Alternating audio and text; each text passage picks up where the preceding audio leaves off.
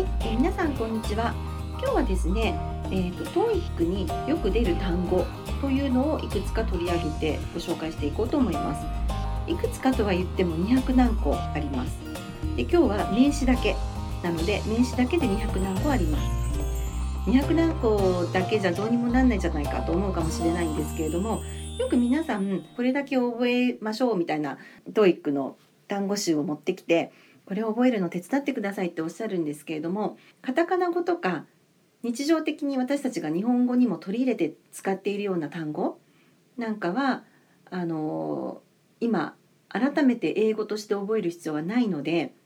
日本語の知識で補えてしまうような範囲のものはあえて入れてません。実際その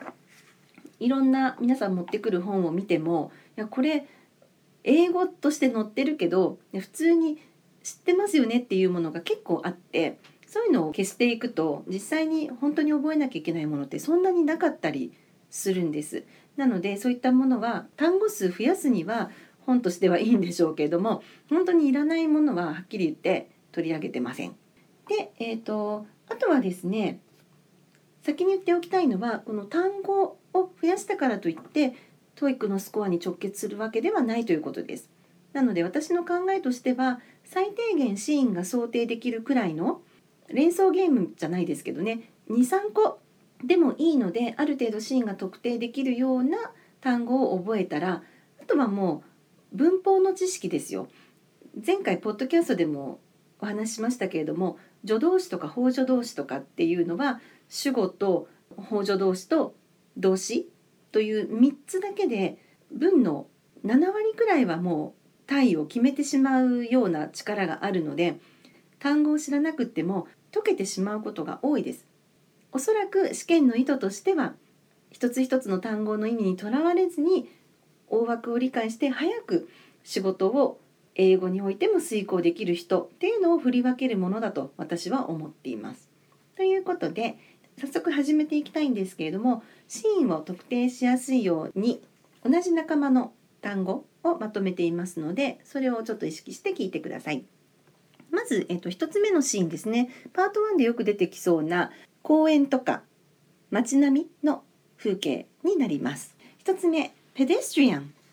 なんかエイリアンみたいですね。はい。そのイメージは合っています。最後に「アン」がついたら何々する人です。イタリアンとかね。えっ、ー、とアメリカンもそうですけども「アン」がついたら人ですじゃあペデストリアンって何かっていうことなんですがペットという音を聞いたらペダルとかペディキュアとか足に関することだというふうに思ってください。ということで街中で見かけるペデストリアンどんな人でしょうね？ってこういうふうに聞いたりしますレッスンの中では。ここの時点である程度わかるんであればあえて苦労して覚える必要はないです。ペデストリアン靴磨きの人かないやーなんかフットマッサージの人かな、うん、それはちょっと考えすぎですね。普通に道行く人歩く人要は通行人歩行者でいいです。私もこれ高校生の時に英検かなって出た記憶がありましてペド足と人だからまあなんかそんなやつだろうと思って選んだ記憶があります。次えっ、ー、とサイドウォークこれはですね、まあ、サイドなんで、まあ、隣とか脇。でウォーク、まあ、車道に対してその脇ということで歩道という意味になります。次 intersection アメリカだと intersection っていうふうに t の音が消えて intersection っていうふうに言うこともあります。これはですね、インターというのが入ると、なんとかとなんとかの間という意味になります。それからセクションの SEC、セクっていうのは切るって意味があります。intersection でなんとかとなんとかの間を切るということで、これは、えーと交差点ということになります。交わるんだけどまあお互いに切り合ってるそんなイメージですねそれからレインレインというのは車線のことです第一レーンとかありますけど水泳もそうだしあとはボーリングもそうだしとにかくこの一列になっている道筋のことをレインというふうに言います。こあなたはここを通ってねっていうこの区切られたスペースのことですね。次サインポスト。サインポストというのは案内標識のことです。そう言うとなんか難しく逆に聞こえますけどサインはサインですよね。何かを知らせる。それからポストってどういう意味か分かりますか？ポストってあのまあ郵便とかそういうところでも使われますけれどもポスト自体はどこかに何かを置くことという意味がラテン語ではあります。あの Facebook に何か投稿するのもポストだしあとは掲示板に物理的に紙をピッて貼るのもポストなんですよね。ということで、えっと、サインポストっていうのはそのお知らせをポンと置くということで道路標識になるわけです。次、アーケード。アーケードって言いますけど、この ARC、ARC というのはあのアーチのことです。弓とか子、ラルク・アンシェールっていうグループありますけど、あのアルクっていうのはフランス語では虹のことも言います。こう弓なりになっているもののことですね。なので、まあ、実際その商店街のアーケードのことも言いますけれども何かそのアーチ型になった屋根屋根状のもののことを言います。でもっと言うとこれゲームセンターのこともアメリカではアーケードっていうふうに言いますね。私ホテルマンになった時に「えっと、Where is the arcade?」って聞かれてアーケード？銀座でアーケードって思ったんですけどあのゲームセンターのことでした。ということで、まあ、それはあの話の前後からその場は乗り切って後から調べたっていう感じなんですけどそれはもう27歳くらいになってからなのでそれまで知らなかったっていうことですね。でもアメリカに行ったことがなくてもこういうふうにして学んでいけば語彙は増えるので全然心配はいりません。次、オーニング。AWNING、オーニング。これは日よけという意味になります。bicycle shed。これは、えー、自転車置き場ですね。で、次、vending machine。vending machine は自動販売機のことです。vend が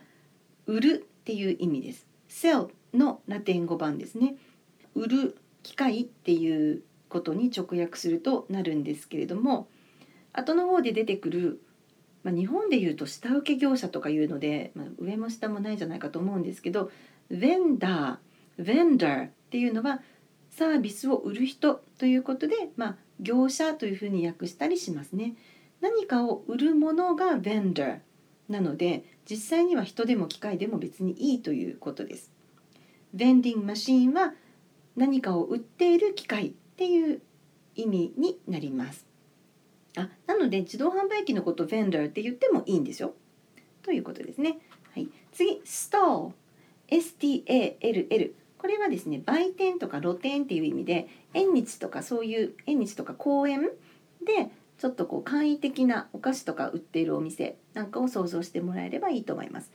大抵はフードストール食べ物を売っている露店っていうことでフードストールフードストールっていうふうに組み合わせて使うことが多いですね。はい、次 railing レイルはなんとなくわかるんですけどレイリングって何かっていうと手すりです。であの背の低いものは公園とかにある背が低いものはフェンスですけども基本的に手をかけられるような高さ腰の位置以上のものはあのレーリングになります。そして、えー、ハイドラントは消火栓になります。ハイドローとかハイドラっていうのがラテン語では水という意味なので水を出すものっていうイメージですね。火を消すというよりはハイドラント水を出すものっていうイメージですね。とラテン語の話結構してますけれども改めてそのラテン語とか語源っていう風に探すのもいいですけども女性だったら普通にデパートに行ってランコムとかクリスチャン・ディオールとかフランス系のお化粧品カウンターに行くと商品名はほとんどラテン語系の名前です。というのはもともとフランス語がラテン語から来ているっていうのもありますしあとはその商品名の名前を考える時にラテン語を使った方がイメージが湧きやすいんですよ。イドラなんとか、まあ、フランス語は H 発音しないのでイドラなんとかっていう化粧品があったらあなんか水分があのいっぱい蓄えられそうとか乾いたお肌になんかあの良さそうとかそういうイメージを即座に持てるのでそういう意味ではあの化粧品の名前のラテン語を勉強する上ではすごく役立ちます。ということで今日はあのパート1によく出る街並みとか公園の景色なんかで出てくる単語をラテン語のルーツを交えながらご紹介しました。次回はまた別のシーンを取り上げていきます。ではまた次回お会いしましょう。